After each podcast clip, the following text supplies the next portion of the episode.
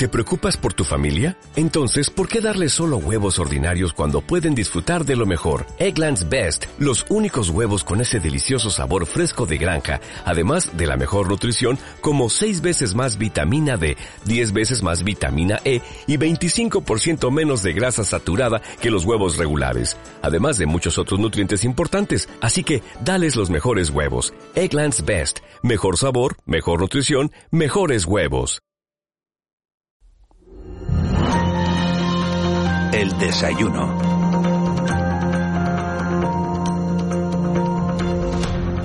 Iba a decir que, empieza el curso escolar mañana, que vuelven los alumnos de infantil y, primaria a, a, las clases. Es un curso distinto al del año pasado, en cuanto no existe la preocupación por el COVID. Es verdad que estamos pendientes, es verdad que la pandemia no ha pasado, pero es verdad que se eliminan las restricciones en, en los colegios. Pero en estas 24 horas previas al inicio del curso escolar, los sindicatos educativos se han unido para denunciar el atropello, dicen ellos, que podría suponer el proceso de estabilización para los docentes interinos canarios. Pedro Crespo es el, el presidente de, de AMPE. Señor Crespo, muy buenos días. Hola, buenos días. Eh, si estamos hablando de, de un proceso de estabilización, eh, ¿por qué hablan ustedes de atropello? Claro, porque es que el problema es de partir de dónde surge esta, esta iniciativa. Esta iniciativa surge no eh, de forma específica para, para el profesorado ni para sanidad, sino eh, para todos los empleados públicos a nivel nacional y también como eh, indicación a nivel de, de, los propios tribunales europeos. En este sentido, eh, sale una norma a nivel nacional que, como digo, eh, afecta a todos los empleados públicos. Desde ahí eh, se plantea eh, pues que en la mayor parte de los casos eh, se opta a una plaza concreta, es decir, el, el, el, empleado público está en un ayuntamiento, pues la, el planteamiento es que al llevar muchos años ocupando esa plaza, pues se plantea un proceso de estabilización, es decir, que pueda acceder a ese empleo eh, público de manera eh, segura, eh, mediante el acceso a ser funcionario en este caso, pero el, el profesorado no, está en la misma circunstancia. El profesorado participa en un eh, procedimiento a nivel nacional. Es decir, no se opta a una plaza determinada, sino que se participa a ser funcionario de carrera para todo el Estado. Entonces, la obtención de la plaza se consigue en un procedimiento posterior. ¿Qué ocurre? Que, bueno, se, para no alargarnos tampoco, se hace un proceso a nivel nacional, a nivel del Ministerio, y la norma que, que, que pone eh, incluso eh, es enfocada al número de plazas en Canarias se cumple y se cumple bien. El gobierno de Canarias hace bien su tarea, saca 4.333 plazas para esta fase de concurso, eh, que hablamos de aquel eh, profesorado que tiene eh, una antigüedad eh, anterior a 2016, superior a tres años. En ese sentido, se opta a esas plazas y, y bien, ¿qué ocurre? Que el resto de comunidades autónomas no sacan las plazas que realmente tendrían que sacar hacen trampa, vamos a llamarlo así. Y en ese sentido, eh, donde eh, como es libre concurrencia, igualdad, mérito, capacidad, publicidad, cualquier sistema de acceso al empleo público, el, el, problema es que pues, podemos encontrarnos en la tesitura que interinos de otras comunidades, con los criterios que, que, están planteados, pues puedan optar a estas plazas de, del profesorado canario.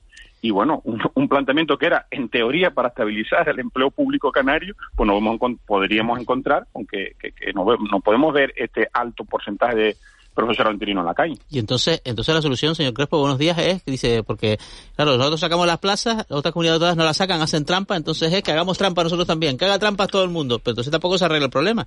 ¿Cuál sería la solución? Claro, buenos días. Yo creo que el, el, el tema está, en primer lugar, en que se exija al, al, al propio ministerio que lidere algo que parece obvio, que es que es exigir que se cumpla la norma, que se cumpla la ley. Eso, ese es el primer planteamiento que, que, estamos, que estamos haciendo, porque hay comunidades, incluso, por ejemplo, como Cataluña, que bajo nuestro punto de vista ha sacado hasta más plazas de la que corresponde. Claro, Cataluña, País Vasco, Galicia, que se han salido de esta coordinación a nivel nacional, pues tienen algo que no tenemos nosotros, que es eh, el tema del idioma. Y eso legalmente lo pueden hacer y, y, bueno, pues desde ahí sacan un alto número de plazas.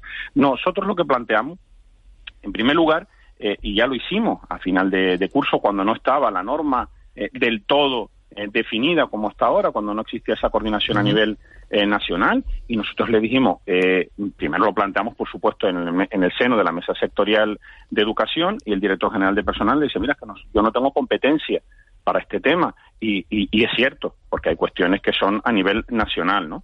Ahora, el presidente del gobierno, que es a quien le solicitamos una reunión, hasta la fecha, eh, no se ha reunido con nosotros. ¿Por qué se lo planteamos al presidente del gobierno? Porque es que entendemos que es quien puede hacer presión a nivel nacional de entrada para que se cumpla eh, la norma. No es cuestión de hacer trampa. Eh, aquí lo que está de fondo es que eh, hay comunidades que lo que han planteado es que, mm, es decir, que el, el, el, el interino nosotros lo hacemos de tal forma eh, que estén ocupadas eh, de manera ininterrumpida anterior a 1, 2000, de 1 de enero de 2016, que es lo correcto. Pero hay otras comunidades que la interpretación que han hecho es que tiene que ser el mismo interino y por eso no sacan las plazas. Uh -huh. eh, eso, eso, le iba a preguntar, que si, que por qué razón las, las comunidades autónomas que no sacan las plazas y que generan el problema, según la explicación que usted nos ha dado, eh, ¿Por qué lo hacen? Yo le voy a decir si es por insolvencia o mala fe, ¿no? Como decía Pedro Sánchez esta semana en, en el Senado, ¿no? ¿Por, por, ¿Por qué lo hacen?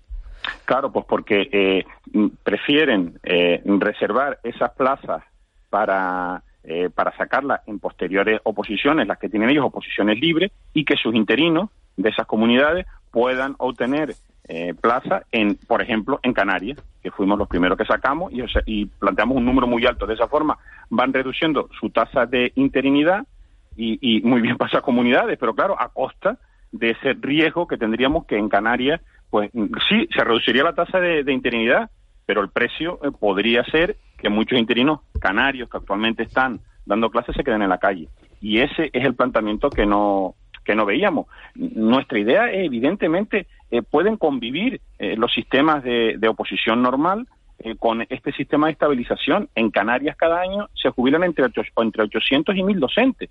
O sea, se puede convivir perfectamente, pero ahora mismo sí que hay que dar una respuesta, entre otras cosas porque la ley así nos obliga, a una respuesta a estabilizar a ese profesorado interino eh, que llene una antigüedad pues, pues, pues bastante considerable. Bueno, vamos a estar muy pendientes de, de esa convocatoria que tienen ustedes hoy a, la, a las diez, diez y media de la mañana, ¿es verdad, señor Crespo?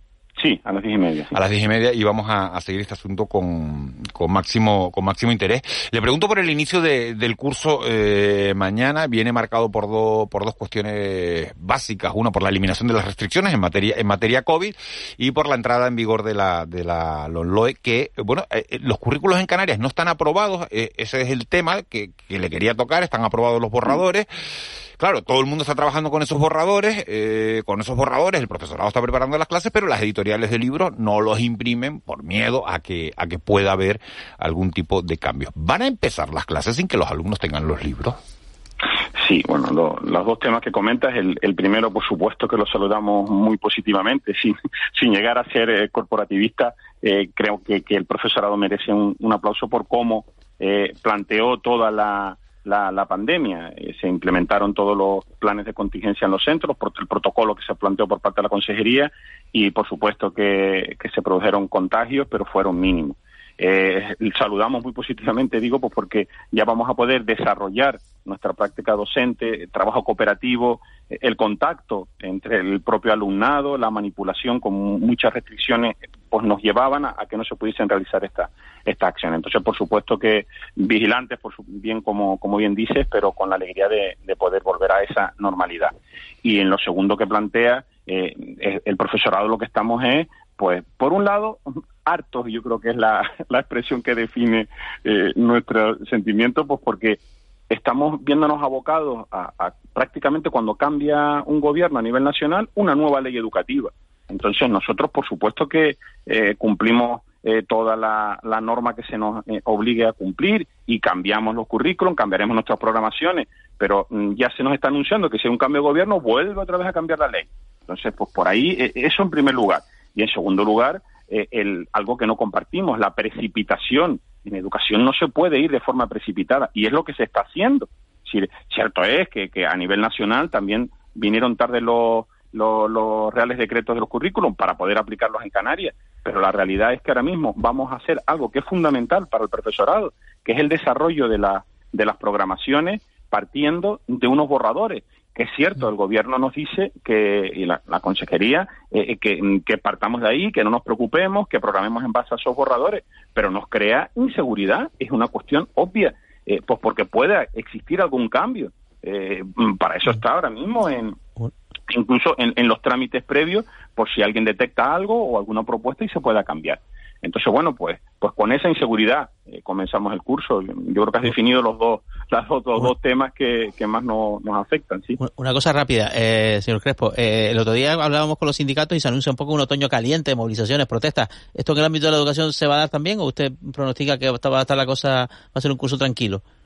Nosotros confiamos en que sea un curso tranquilo. Eh, aquí se han dado pasos a nivel del, del gobierno de, de Canarias en positivo. se ha eh, hemos firmado un, acuerdo, todas las centrales sindicales, el pasado mes de julio, en el que se consolidan 1.600 eh, puestos de trabajo, 1.600 docentes más en relación al curso 19-20, los que tenemos en aquel momento, y eso va a suponer una mejora en, en las plantillas. Es cierto que la principal reivindicación nuestra y donde estamos convencidos que va a, que mejora la calidad educativa, que es reducir las ratios de forma paulatina, porque de forma todo a la vez, digamos, es prácticamente es muy, es muy complejo económicamente, pero hacerlo con un plan plurianual que denominamos desde AMPE sí sería viable. Eso es lo que nosotros entendemos que es la, la principal, entre comillas, asignatura pendiente. Ha habido una reducción de ratios este curso en relación al anterior, pero es mínima en segundo de la ESO de 30 a 27 y nosotros confiamos que poco a poco esto se pueda dar en, en todas las etapas educativas. Pedro Crespo, secretario general de, de AMPE, muchísimas gracias por, por habernos atendido esta mañana. Eh, estaremos pendientes de, de, esa convocatoria a las diez y media, como decíamos antes, y, y por supuesto de, del inicio del curso. Muchas gracias. De acuerdo, un saludo. 8 y 19 minutos. Estamos eh, tocando la apertura del curso desde todos los puntos de vista. El martes hablábamos con la consejera de Educación, con, con Manuela Armas. Hemos hablado ahora mismo con Pedro Crespo, eh, de AMPE, y nos queda una pata, que es la del Consejo Escolar de, de Canarias. Su presidenta es Natalia Álvarez. Señora Álvarez, muy buenos días. Buenos días, Miguel Ángel, y a los, los contertulios. Eh, eh, comienzo de curso. Eh, ¿Qué esperan ustedes desde el Consejo Escolar? ¿Qué les preocupa?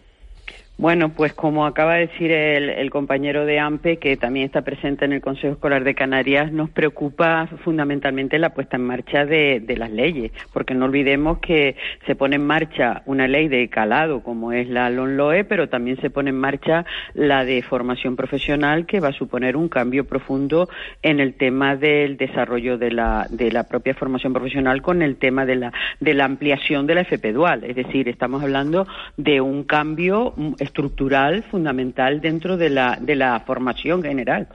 Eh, habla usted en una, en una entrevista que ha concedido a Canarias 7, leo el titular, es fundamental, dice Natalia Álvarez, es fundamental que el profesorado canario esté acompañado al poner en marcha la ley. Eh, Sí, a nosotros nos preocupa fundamentalmente porque los cursos de transición entre normas son cursos complejos y, no y tengamos en cuenta que este año van a convivir dos sistemas en los centros, porque es los cursos impares entra la nueva ley y los cursos pares mantienen la anterior, con lo cual eso significa una dificultad de coordinación, de desarrollo programático, de organización eh, general en los centros, de las tutorías, es decir, hay una serie de, de, de cuestiones de, eh, organizativas y de desarrollo eh, curricular en los centros que eh, al haber esa convivencia de, leyes, pues es complejo. Y entonces por eso decimos que ese profesorado debe estar en todo momento informado y formado, porque no, eso no quiere decir que el profesorado no esté formado, ojo.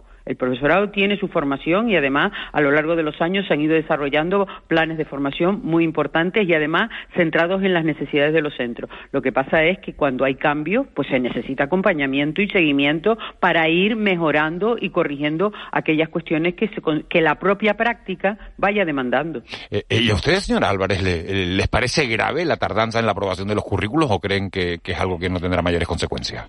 El, problema surge de la propia ley orgánica, porque en la ley orgánica ya se marca el calendario de implantación. Si el, si el calendario de implantación no hubiera estado introducido dentro de la propia ley orgánica, quizá se podía haber hecho un ajuste de, de, ese, de ese calendario. ¿Qué ha pasado? Que el Ministerio mm, publicó los reales decretos en marzo Fíjense lo que estamos hablando, es decir, con un curso a empezar en septiembre. Eso retrasó ya la concreción autonómica. Esa concreción autonómica nos llegó al Consejo, pues, porque es prescriptivo que los currículos pasen por la informe del Consejo Escolar. Entonces, nosotros informamos en junio de infantil y en la primera quincena de julio de primaria. Y ahora acabamos de recibir secundaria. Es decir, y secundaria son casi 2.000 folios porque claro, estamos hablando de todo el volumen de, de la ESO y de, y de los bachilleratos. Entonces, eso es, ha sido el problema fundamental de fondo, ¿no? Desde luego, nosotros vamos a hacer los informes como siempre los hacemos, con seriedad, participación de los sectores, para que, mm, bueno, para que tengan la mayor calidad posible. Señor Álvarez, buenos días. Y, buenos días. Y de, la, y de la novedad del curso esta de la implantación de también de, de la enseñanza a partir de dos años y demás, hubo otro informe, si no me equivoco yo, este verano del, del Consejo Escolar, donde le rebajaba un poquito la euforia, ¿no? Decía, utilizaba la palabra nimio, que es una palabra que se usa poco, ¿no? Bueno, yo creo que ha sido mal interpretada, ¿eh? Ah, Porque, vamos a ver, Juanma, nosotros en su momento, cuando nos llegó la propuesta del plan estratégico, hicimos un informe al respecto. Desde hace muchos años, el Consejo siempre ha estado muy inquieto con lo que ocurría con la enseñanza de 03, sobre todo porque veíamos la necesidad de una oferta pública amplia, eh, sobre todo teniendo en cuenta la conciliación familiar, los sectores más vulnerables y otro aspecto que está ocurriendo en Canarias en determinadas zonas, que es la fijación de población, porque hay un envejecimiento de determinadas zonas, ¿no? Bien, en este contexto siempre reclamamos que se trabajara porque hubiera un plan general. Eh, valorando el esfuerzo que venían haciendo los ayuntamientos y la oferta privada.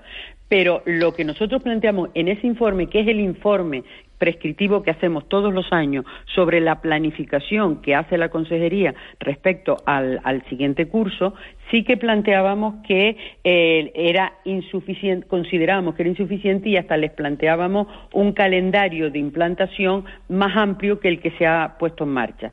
Pero, bueno, se ha puesto en marcha, que ya es importante ponerse en marcha, e, y lo que consideramos es que habrá que hacer seguimiento para ver si puede irse aumentando, como les digo, en esa progresión que nosotros les planteamos, sobre todo para que, eh, que lo que decía antes, los tres aspectos que nosotros consideramos fundamentales sean contemplados.